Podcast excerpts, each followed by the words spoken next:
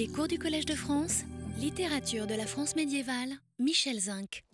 D'abord un petit retour, mais vraiment stupide comme ça, euh, euh, en tentant de montrer longuement, et d'ailleurs beaucoup trop longuement, que dans la pastourelle de Marcabru, la pensée du poète est prise en charge non par le jeu de la chanson, mais par le personnage auquel ce jeu s'affronte, la bergère.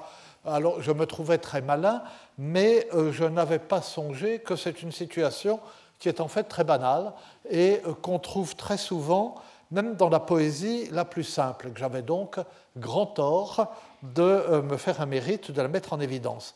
Je disais, bon, que c'est ce qu'on trouve dans Auprès de ma blonde, la plus célèbre des chansons populaires françaises.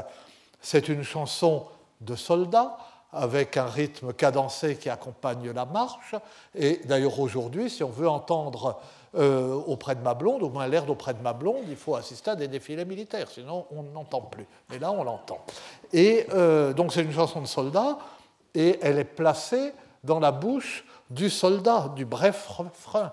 Le euh, soldat qui trouve qu'il fait bon dormir auprès de sa blonde. Mais le cœur de la chanson dans tous les sens du terme cœur, c'est l'autre jeu, c'est le jeu de la blonde, dont la voix s'entend euh, tout au long des strophes. La blonde dans le jardin du père de laquelle les lilas sont fleuris, euh, euh, la blonde dont le, le mari n'est pas là et est prisonnier des Hollandais, etc. Et le jeu du soldat, le jeu du refrain, trouve son réconfort dans cette voie de la fidélité qui n'est pas la sienne, mais qui est sa pensée, en quelque sorte. Sa pensée, c'est que sa blonde, restée au jardin de son père, est fidèle euh, à son mari prisonnier des Hollandais. Et bien finalement, de façon plus douce, plus apaisée, au moins on peut l'espérer, c'est euh, la situation euh, de Marc Abru. Mais enfin, je laisse ces sottises, nous étions déjà passés euh, à autre chose. Et nous étions revenus, parce que je vis dans, le ressac, pour ne pas dire le ressassement, nous étions revenus à ce sermon d'Amiens, comme je l'appelle, composé vers 1280, non pas vers 1180 comme certains auditeurs semblent l'avoir entendu la dernière fois. Ce serait une date impossible pour un texte qui fait une telle place au purgatoire. Vers 1180, euh, on ne parlerait pas du purgatoire. Donc ce sermon euh, qui nous avait déjà occupé l'an dernier et avec lequel nous n'en avions pas fini, il faut dire que ce n'est pas moi qui l'invente, il est tout de même très riche. Nous avons vu ou nous apprêtions à voir que les considérations sur les souffrances du purgatoire et l'espérance du paradis y sont curieusement illustrées par la citation d'une chanson d'amour et d'une chanson d'amour qui n'est peut-être pas, qui n'est pas, nous le verrons, populaire, mais une chanson d'amour qui est euh, sur toutes les lèvres. Et nous avions vu D'abord, comment le prédicateur, par un tour de passe-passe, affirme la légitimité de la vente des indulgences, puisque c'est là ce qu'il est venu faire, vendre des pardons euh, au bénéfice de l'œuvre de la cathédrale d'Amiens. Il affirme la légitimité de la vente de ces pardons sans démontrer cette légitimité, mais en accumulant des, euh, des considérations qui n'ont rien à voir et il passe de là à d'autres considérations, au demeurant, elles, tout à fait orthodoxes, sur la pénitence. Et bref, c'est quelque chose que nous avions vu, une fois les fidèles persuadés, euh, mais persuadés parce que, sans qu'on le leur ait démontré, hein, euh, qu'il est possible et qu'il est permis de racheter des jours de purgatoire pour eux-mêmes et pour leurs proches, et qu'en plus euh, ils ont intérêt à le faire aujourd'hui où ce rachat n'est pas cher, il faut leur inspirer à la fois la peur du purgatoire et le désir d'en sortir, sinon ils n'achèteront pas non plus. D'où un calcul comparatif euh, entre les jours d'indulgence que l'évêque accorde aux donateurs, avec euh, toujours ses, ses supplémentaires, ses cadeaux, ses bonus, et d'autre part les sept années de pénitence qu'il faut faire pour obtenir la rémission d'un seul péché mortel. Certes, dit le prédicateur, les prêtres donnent des pénitences légères pour ne pas dégoûter les fidèles. Mais justement, la vraie pénitence, c'est sept ans. Et si l'on meurt en cours de pénitence, hypothèse probable, si la pénitence de chaque péché mortel dure sept ans, on est sûr de ne pas aller en enfer. Mais on va euh, au purgatoire. Et je m'arrête un instant, justement parce que cette euh, euh, confusion de dates euh, alors qu'à un siècle de distance, tout change sur ces questions. Cette question de date m'a donné à penser. Je m'arrête un instant sur cette question du purgatoire, bien que ce ne soit pas elle qui nous occupe directement ici, parce que c'est une question extrêmement importante dans l'histoire des mentalités, des croyances, de la sensibilité religieuse et morale. C'est une question qui a été très étudiée donc, et euh, dont l'importance a été montrée précisément par les euh, ouvrages justement célèbres de Jean de Lumeau sur le, péché et la peur et euh, de Jacques Le Goff qui a consacré un ouvrage justement fameux au purgatoire. Et, et je m'y arrête aussi parce que euh, notre sermon, ce qui est un sermon en fait peu connu, euh, euh, je dois le dire, bien qu'il ait bénéficié d'une édition médiocre au XIXe siècle, mais dans le bulletin de la Société des antiquaires de Picardie, qui a eu un faible retentissement, et à l'époque, apparemment, son importance n'a pas frappé. Il est peu connu malgré l'insistance avec laquelle j'en ai parler moi-même dans ma thèse, mais ma thèse est bien obscure.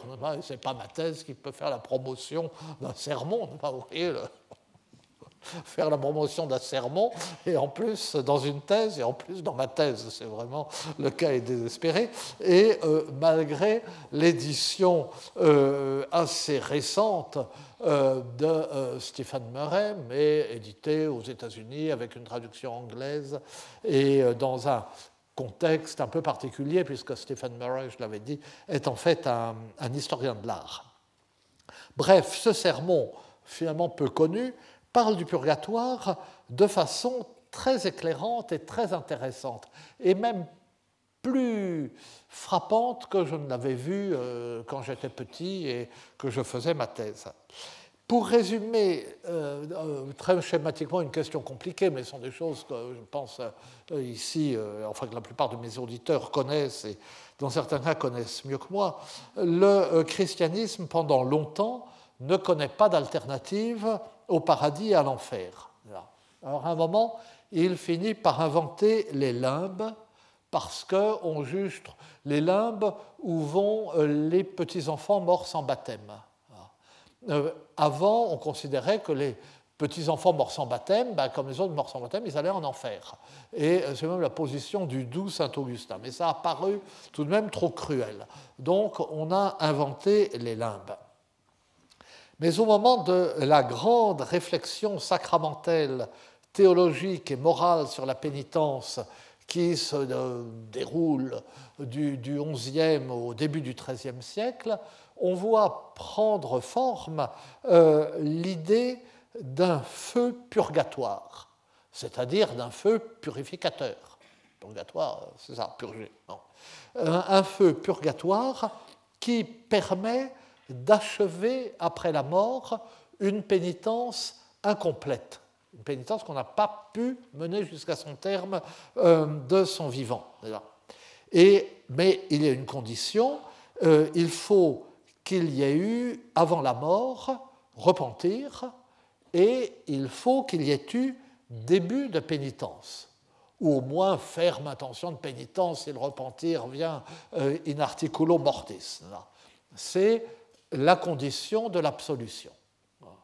Et si cette condition n'est pas remplie, c'est l'enfer. Donc il y a tout de même des conditions, les choses ne sont pas euh, aussi laxistes euh, qu'elles n'en ont l'air. Et on parle à cette époque-là de feu purgatoire. et non pas du purgatoire, comme d'un lieu spécifique qui ne serait ni le paradis ni l'enfer. Ça, c'est quelque chose que Jacques Le Goff a montré de façon admirable. D'ailleurs, vous voyez, les euh, tympans des églises, euh, euh, même à cette date, qui représentent le jugement dernier, montrent les damnés et les élus, mais non les âmes du purgatoire. D'ailleurs, ce sont les âmes euh, du purgatoire. Au jugement dernier, il y a la résurrection de la chair et on retrouve son corps glorieux. C'est ce qu'on voit sur ces tympans, mais euh, comme à Notre-Dame, on voit les couvercles des cercueils qui se soulèvent et euh, les morts en sortir. Que le feu purgatoire, alors bon, n'est pas si clair, il y a des discussions au Moyen Âge entre les théologiens, mais ça se passe après ce jugement immédiat qui a lieu à la mort et qui anticipe euh, sur le jugement dernier euh, à la fin des temps. Bon. Donc, ces, ces, représentations iconographiques montrent le paradis et l'enfer, mais non pas un purgatoire.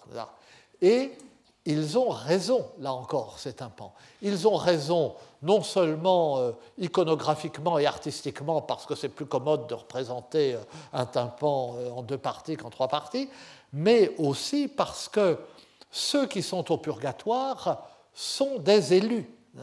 Ils souffrent, mais ils, pour un temps plus ou moins long, ils souffrent, mais ils savent qu'ils seront sauvés.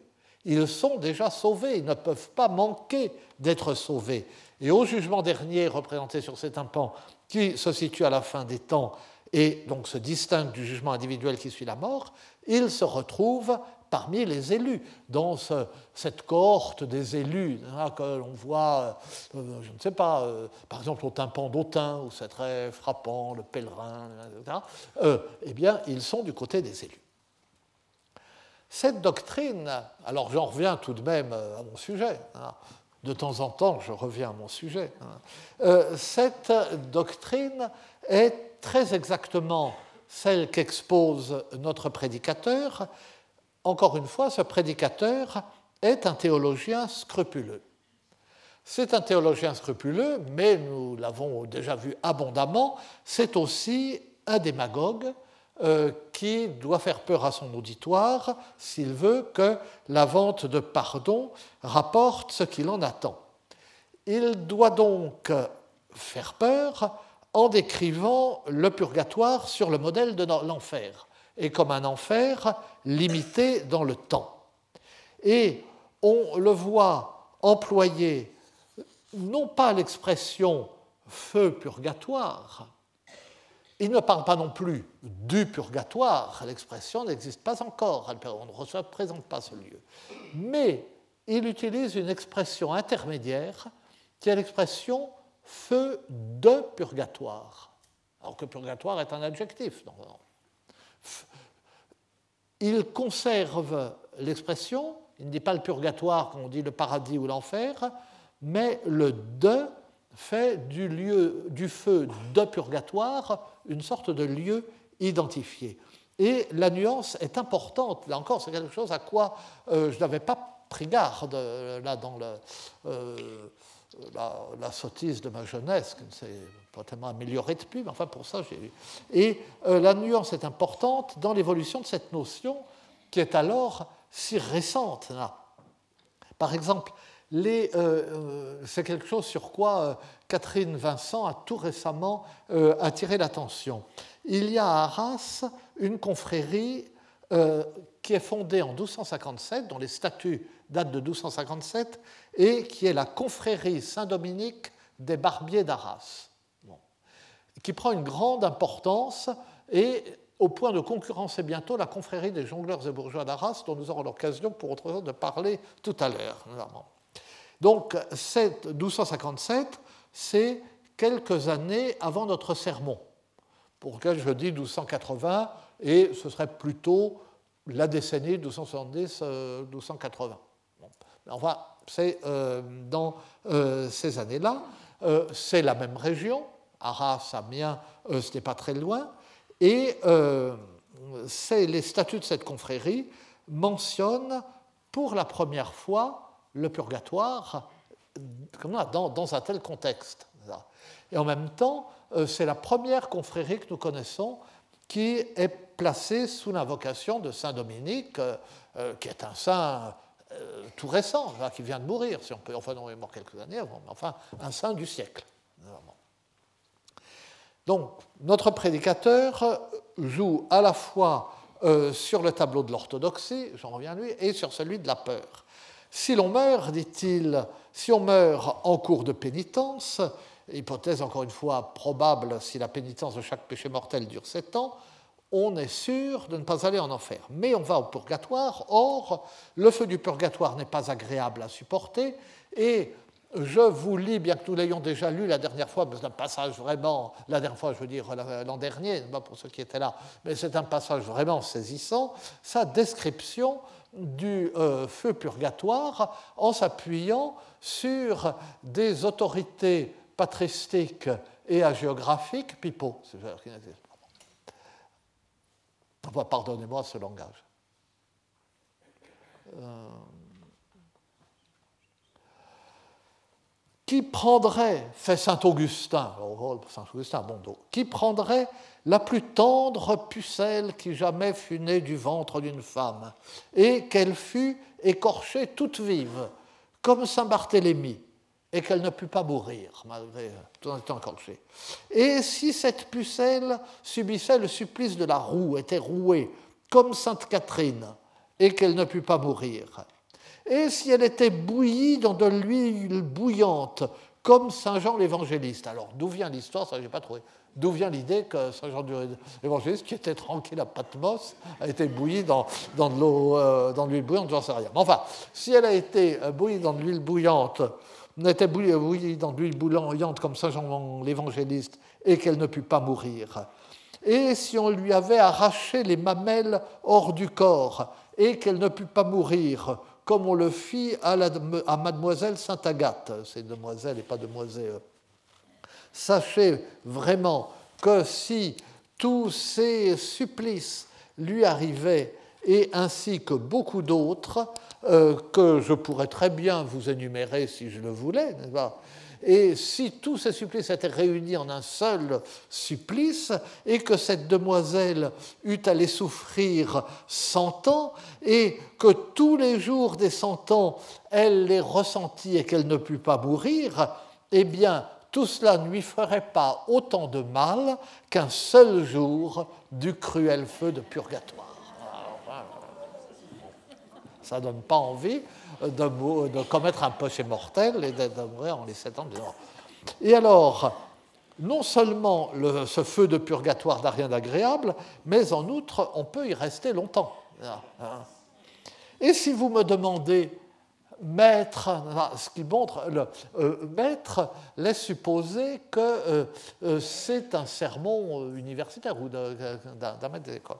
Si vous demandez, maître, Combien est-ce que de temps ces âmes devront-elles être dans ces grands tourments de purgatoire qui sont si cruels Que notre Seigneur m'aide, belle douce gens, sachez en vérité que selon euh, les péchés qu'auront commis le pécheur ou la pécheresse, le mal qu'ils auront fait, les uns plus que les autres, les uns dix ans, les autres vingt ans, soixante ans, cent ans, deux cents ans, 300 ans, 500 ans, 1000 ans, 2000 ans. D'où l'intérêt d'acheter des indulgences. Et alors, le prédicateur a annoncé un peu plus haut qu'un don à l'œuvre de la cathédrale d'Amiens euh, rapporte 140 jours de pardon, ce qui n'est pas énorme comparé à 2000 ans, mais enfin, c'est toujours bon à prendre. Mais encore une fois, l'essentiel c'est que dès lors qu'on est au purgatoire, quelle que soit la durée de ce séjour, quelles que soient les souffrances qu'on y endure, on sait qu'on ne manquera pas d'aller au paradis un jour. Donc on est sauvé du désespoir. C'est ça la damnation. La damnation, c'est le désespoir. Et euh, au purgatoire, dans le feu de purgatoire, on souffre, on est sauvé du désespoir. Et c'est alors que euh, le prédicateur s'exprime en ces termes, je reviens enfin hein, euh, au point où j'en étais, étais, j'étais arrivé trop vite, euh, ou c'est cette fois-ci que je vais trop lentement, la dernière fois. Mais enfin, peut-être à tort, il me semblait qu'il fallait bien mesurer le contexte où il cite cette chansonnette, parce que c'est une chansonnette. Belle douce Jean, que la Mère de Dieu me vienne en œuvre, les euh, prêtres euh, ne euh, vous chargent que d'un peu de pénitence. S'ils vous chargeaient selon vos méfaits, ils vous, épouvanteraient au point que vous laisseriez tout tomber. Si on donnait la pénitence qui vraiment peut obtenir l'absolution, elle serait si dure que personne n'a ferait. Ce serait encore pire, naturellement. Mais il est nécessaire que vous fassiez une pénitence. Vous voyez, là, euh, là est l'orthodoxie. Euh, cela paraît euh, bizarre comme raisonnement, ou à la fois trop sévère ou trop laxiste, etc. Mais si on ne veut pas être damné, il faut faire une pénitence. Et donc, il vaut encore mieux que la pénitence soit trop légère et réserver le reste pour le purgatoire après la mort, plutôt que d'imposer une pénitence très sévère au risque que le pénitent ne la fasse pas du tout, et à ce moment-là, euh, en cours la damnation. Donc il y a, enfin dans, dans, la construction de ce système, il y a une, une logique et une attention euh, voilà, au, salut euh, des fidèles. Il faut que vous fassiez une pénitence. Car sachez que quiconque est pris en pénitence, c'est-à-dire est pris par la mort, meurt en train de faire sa pénitence, et en confession, et en vraie repentance. En vrai, vous voyez, on, voit là, et il est pris en aucune confession. Ce qui veut dire, ça montre bien que ce mot de confession a encore, je veux dire, toute sa valeur.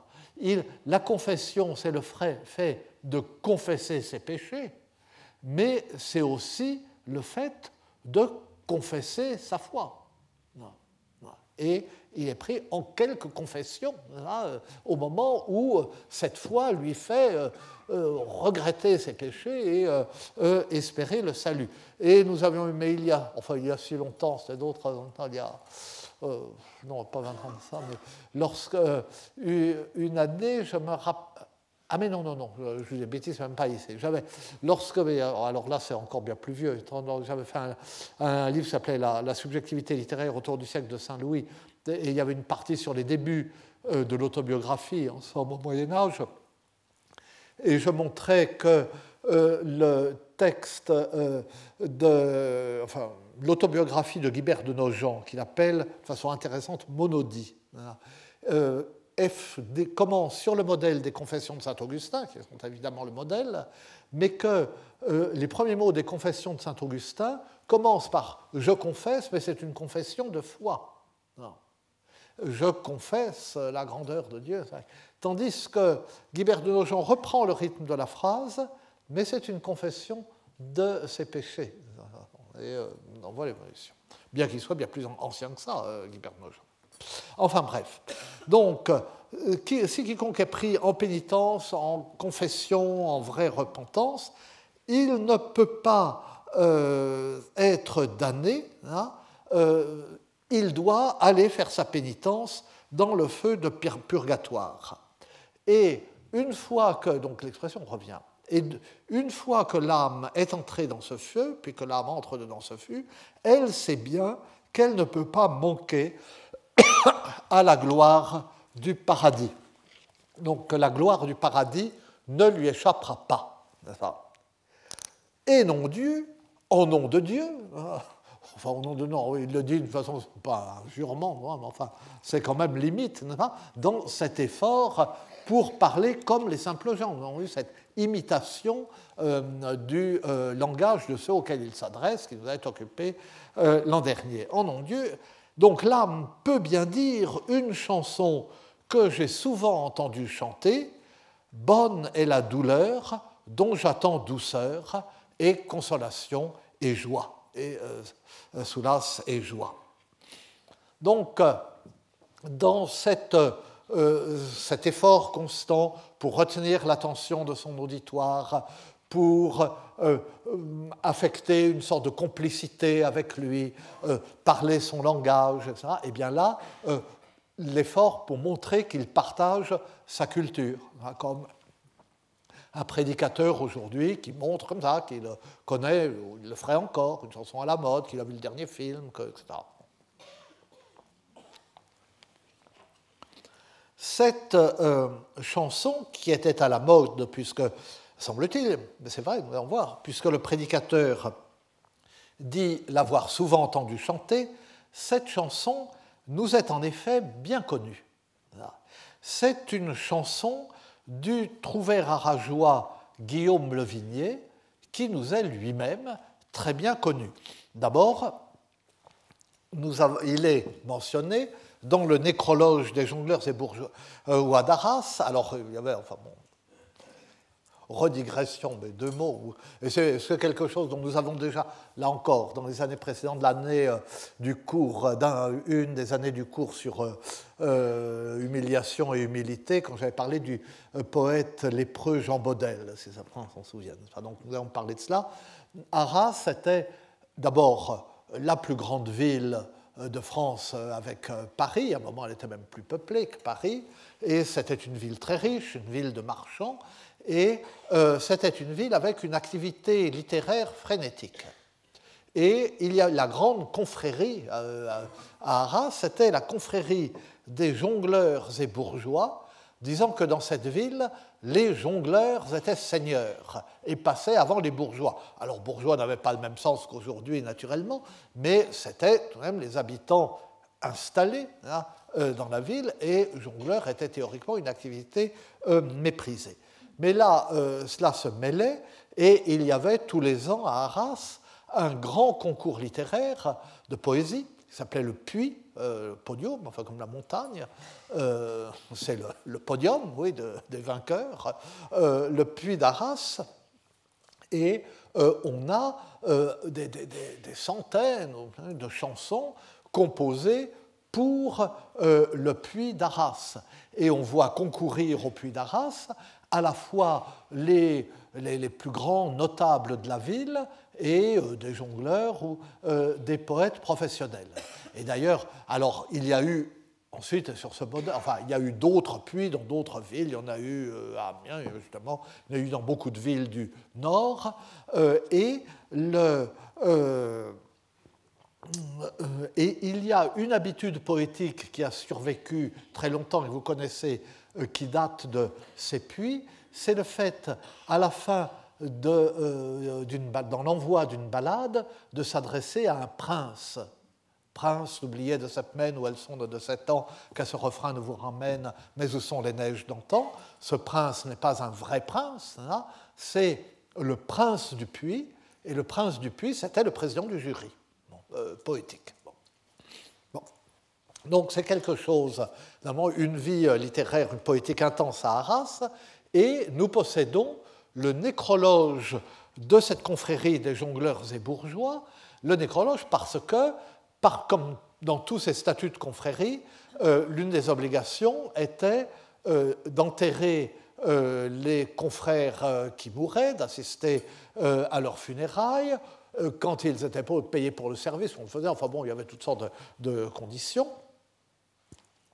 et il y avait des registres. Et nous savons donc que euh, Guillaume le Vignier euh, est mort en 1245. Alors cela montre, ou bien que cette donc si le, euh, le sermon est des années 1200, enfin de la décennie entre 1270 et 1280, datation proposée, je, vais peut-être, me répète probablement, parce qu'il mentionne à un moment le nombre de paroisse du diocèse d'Arras. Et euh, parce qu'en disant que cette œuvre de la cathédrale est prêchée dans toutes les paroisses. Or, par la Gallia Christiana, on sait à quelle date il y a eu ce nombre de euh, paroisses euh, à Arras. Donc, si c'est, mettons, vers 1270, cela veut dire que ces chansons de Guillaume Le Vignier ont été, d'ailleurs on le sait par les manuscrits qui ont été copiés plus tard, ont été célèbre longtemps après sa mort.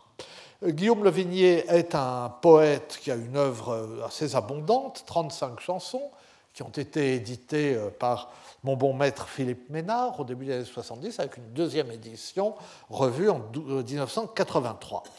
Et il s'agit ici de la chanson euh, qui commence par En doutant se douer fin cœur est jouir, en tout temps un cœur amoureux euh, doit se réjouir. Et elle a dû effectivement connaître un grand succès parce qu'on la trouve citée ailleurs. Un extrait est également cité par euh, Gerbert de Montreuil au vers 3641-3647 de son roman de la Violette. Le roman de la Violette a dû être composé vers 1230-1231. Il est probable qu'à cette époque, la chanson était toute récente, mais elle était déjà composée. C'est donc une chanson qui a eu une longue euh, fortune. Les trois vers que cite notre prédicateur, bonne est la douleur, donc j'attends douceur, et soulasse et jouer, consolation et joie, euh, en sont le refrain, et donc ce qui est normal, le refrain est, d'ailleurs, dans les chansons du Moyen-Âge, quelquefois, il y a des refrains qui changent à chaque strophe. Bon, ça, c'est autre chose. Mais là, le refrain revient de strophe en strophe, nous verrons pourquoi, et ce refrain euh, cité, répété de strophe en strophe, était naturellement euh, la partie la plus familière de la chanson. Euh, c'est le, passage qu'on a le plus en tête, le passage qu'on garde le plus aisément en mémoire. Il est naturel que ce soit lui qui soit cité par notre prédicateur. Guillaume Le Vignier était un clerc, mais euh, il n'avait reçu que les ordres mineurs parce que nous savons qu'il était marié. D'ailleurs, une grande, une grande question à Arras qu'on voit euh, vers 1276 chez Adam de la Halle, euh, l'affaire des clercs bigames, comme on disait. Les clercs bigames n'avaient pas deux femmes, mais euh, simplement les clercs avaient le droit de se marier, mais ils n'avaient pas le droit, s'ils étaient veufs, de se remarier, ni d'épouser une veuve.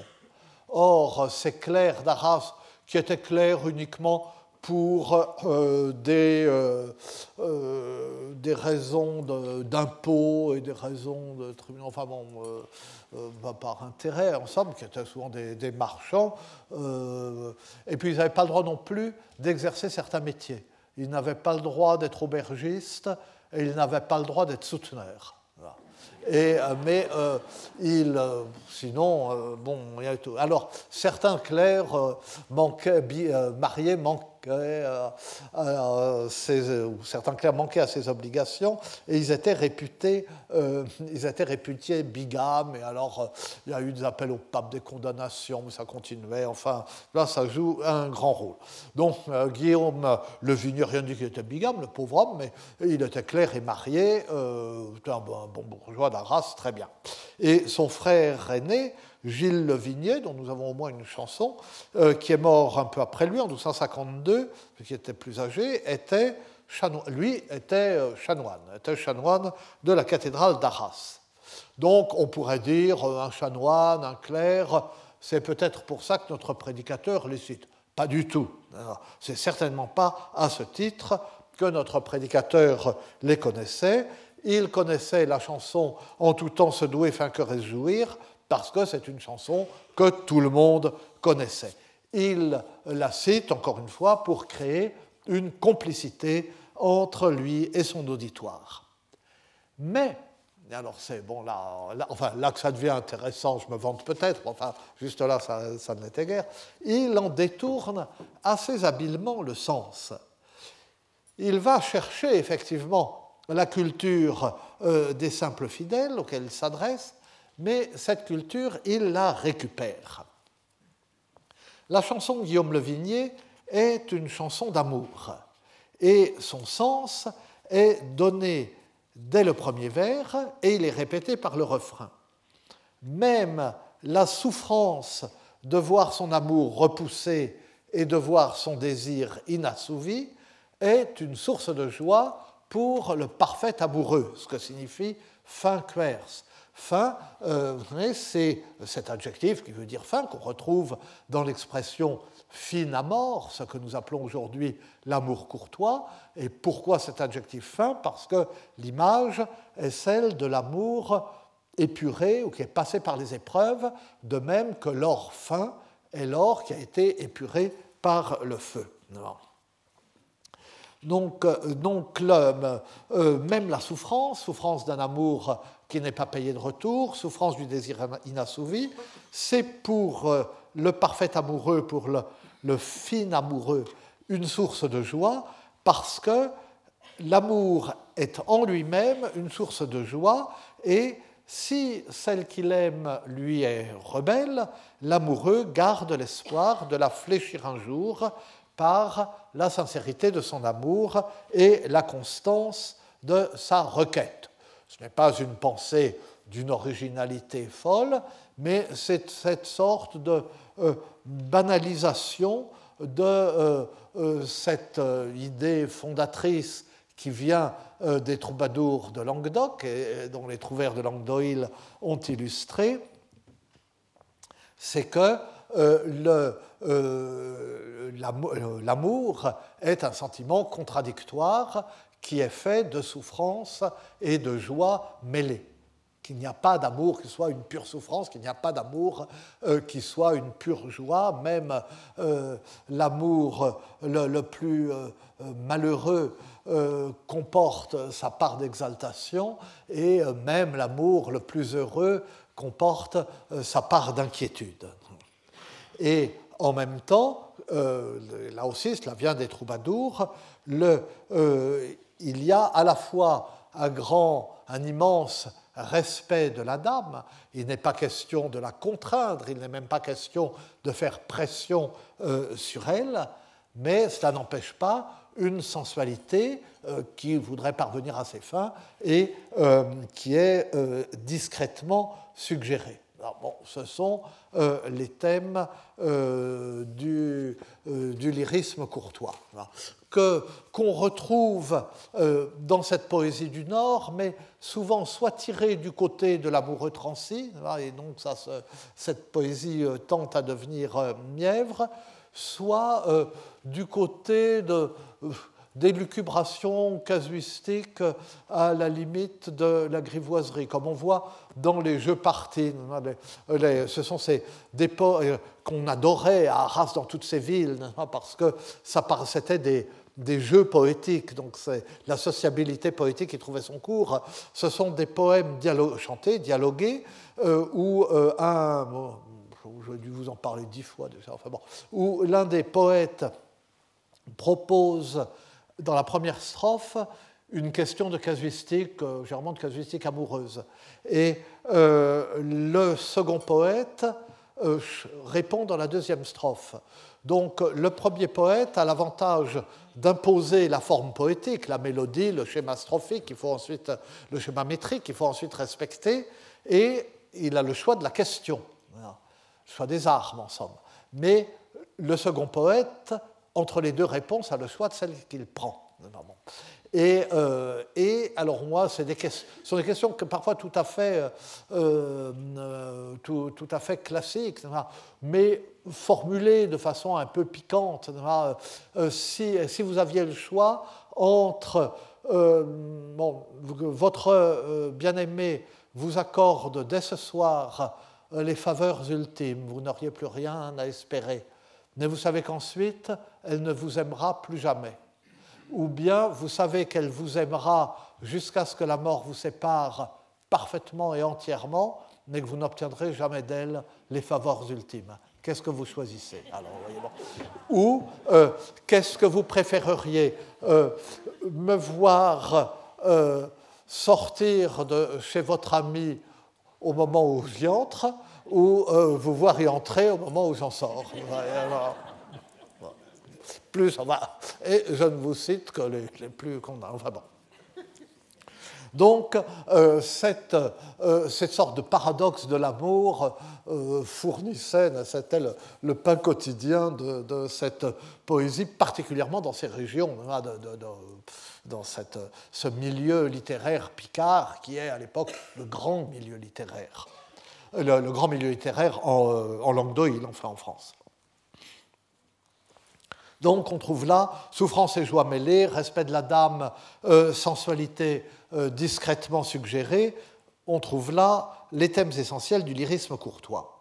Et donc on est très loin avec cette chanson de euh, Guillaume Le Vignier du sens religieux, ascétique même, que le prédicateur donne au refrain en le détournant en faisant de ce refrain ce que doit chanter pendant qu'on la met dans l'huile brûlante, on lui arrache les seins, etc., euh, l'âme du purgatoire.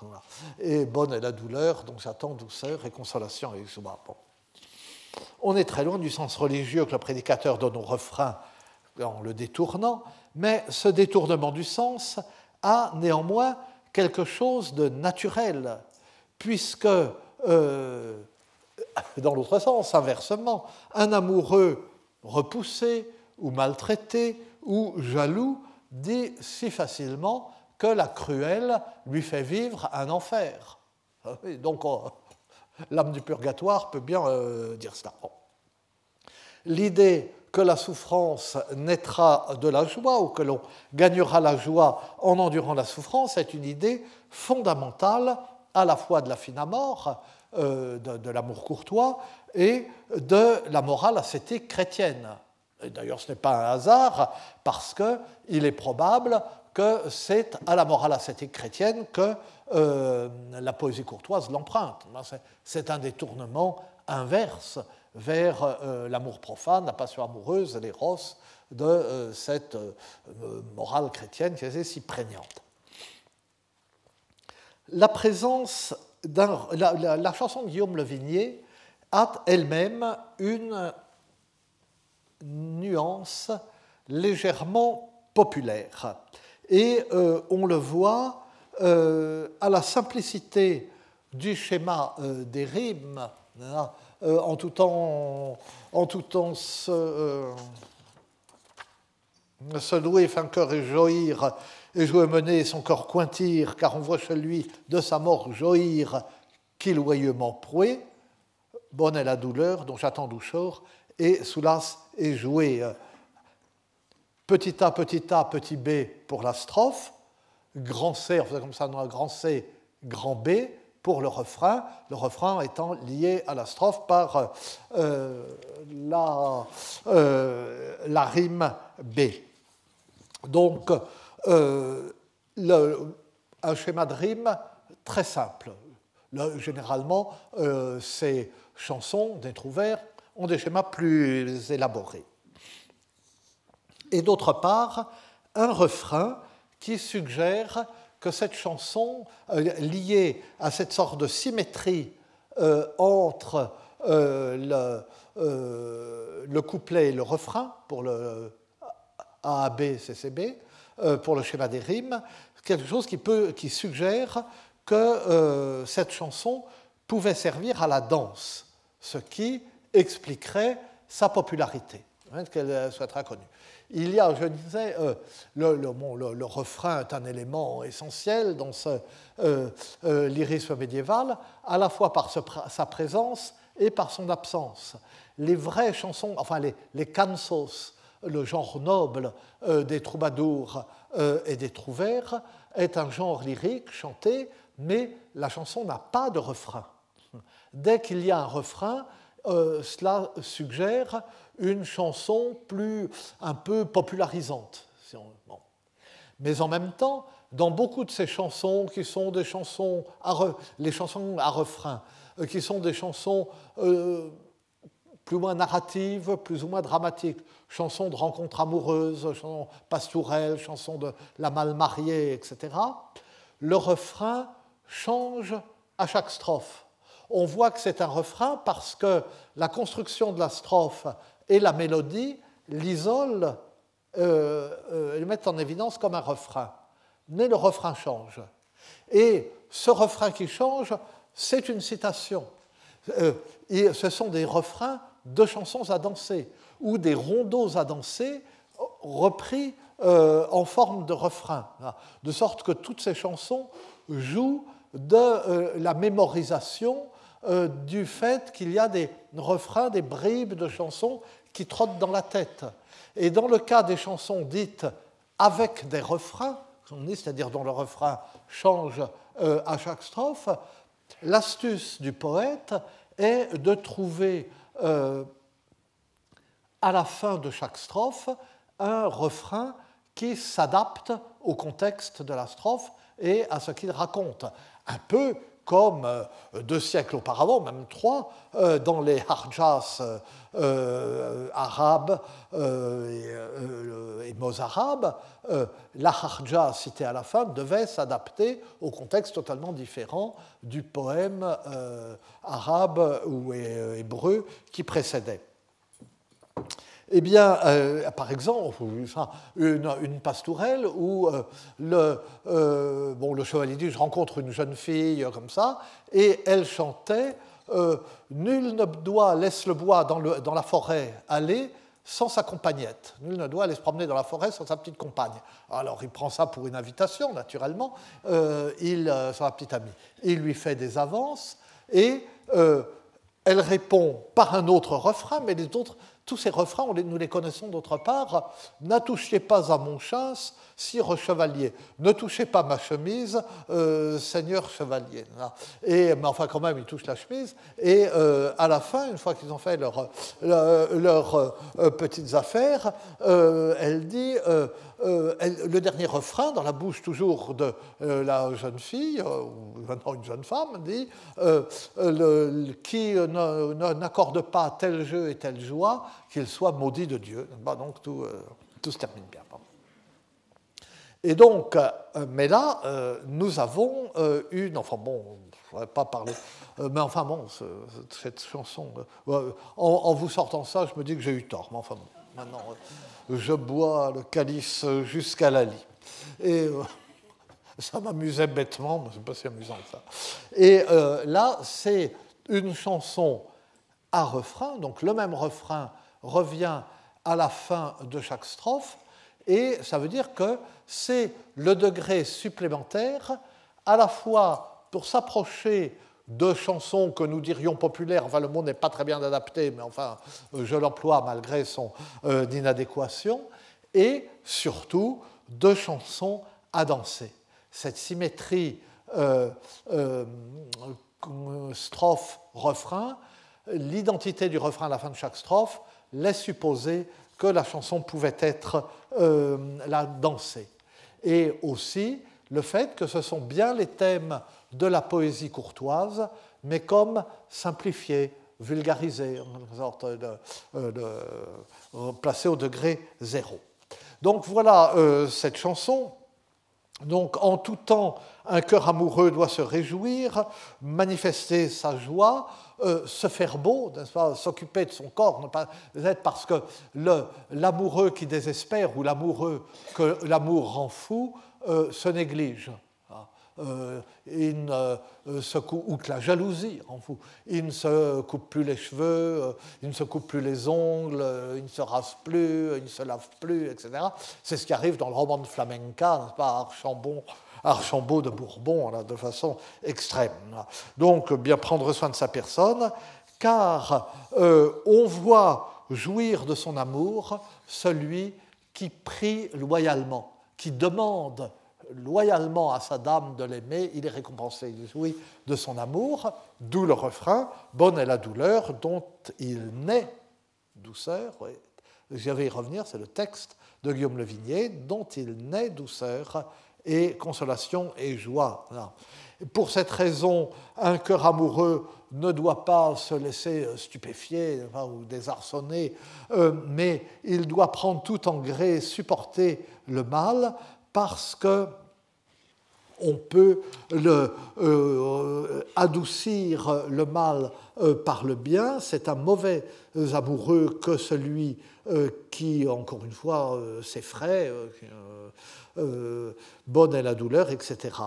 Euh, pour cette raison, je ne peux pas me séparer de celle qui délibérément me fait souffrir, me fait sentir du mal, mais si un seul mal ou un seul effort douloureux que je fais pouvait m'obtenir du mérite auprès d'elle, je lui pardonnerais tout, etc.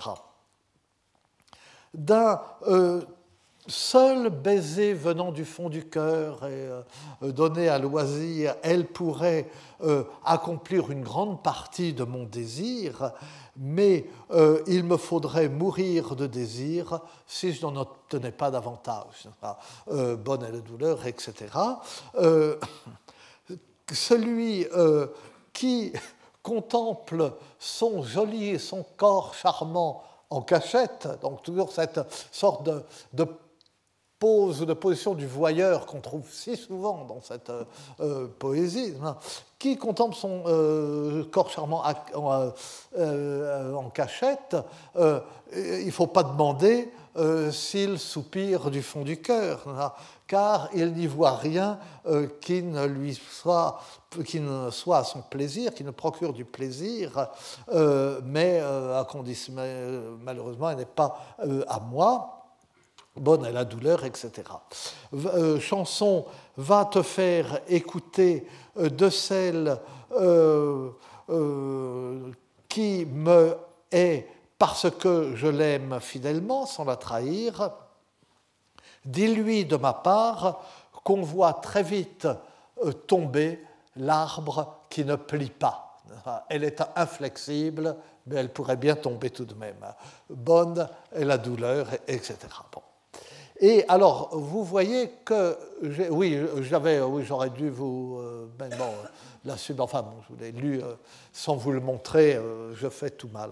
Et vous voyez que j'ai mis en face du texte de Guillaume Le Vignier, en face du premier refrain, la version qu'on trouve dans le sermon, avec une légère variante, et en face de la troisième strophe, la version de cette strophe qui est citée dans le roman qui est inséré dans le roman de la Violette. Et je commence, euh, euh, bon, et on verra le refrain la prochaine fois, mais ce sera vite fait, je vous le jure.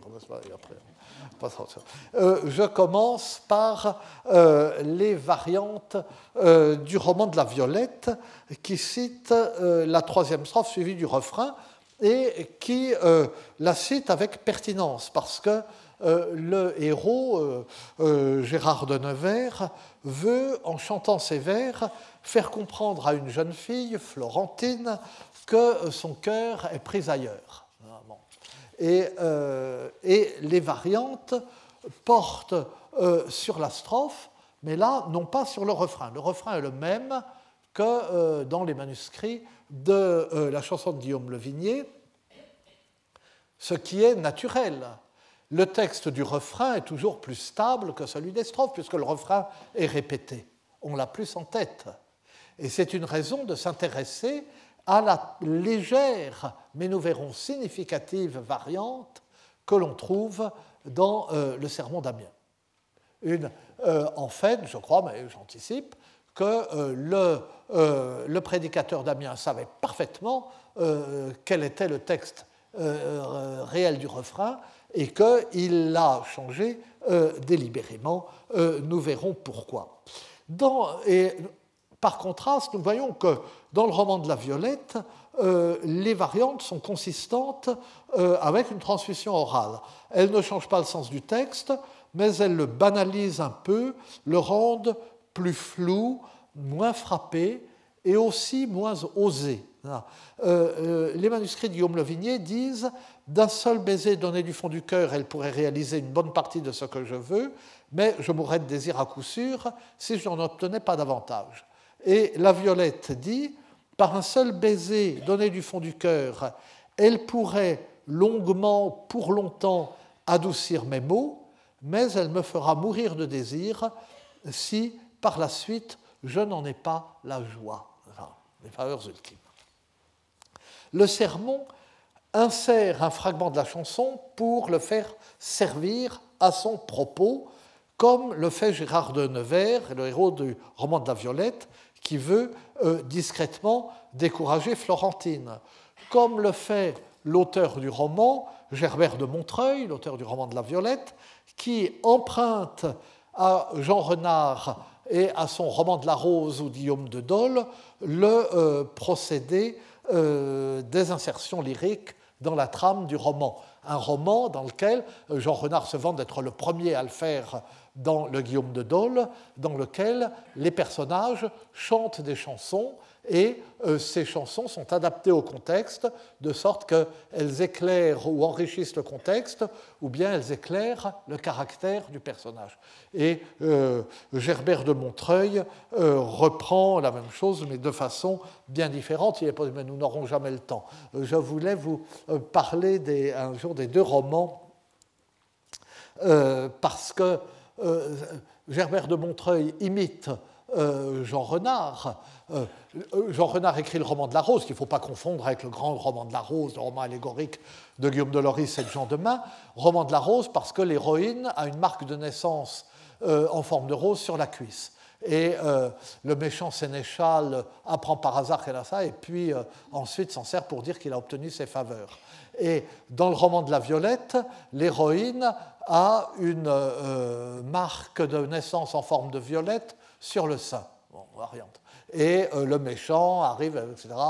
Euh, même chose. Mais ensuite, les romans sont construits, racontés, euh, écrits de façon totalement différente, et on peut dire que le roman de la Violette est d'une certaine façon un roman populaire au regard du Guillaume de Dole, du roman de la Rose de Guillaume de Dole, alors qu'on les compare toujours, on les compare toujours, mais on ne lit jamais le roman de la Violette, à vrai dire. Bon. Mais euh, Gerbert euh, garde à la chanson tout son sens. Il la fait servir à la situation romanesque, tandis que le prédicateur détourne ce sens. Mais comment il détourne ce sens? J'aurais dû aller plus vite, ça on devrait déjà l'avoir vu, mais enfin, par ma faute, nous le verrons à la prochaine séance. Je vous remercie. Retrouvez tous les contenus du Collège de France sur www.colège-2-france.fr.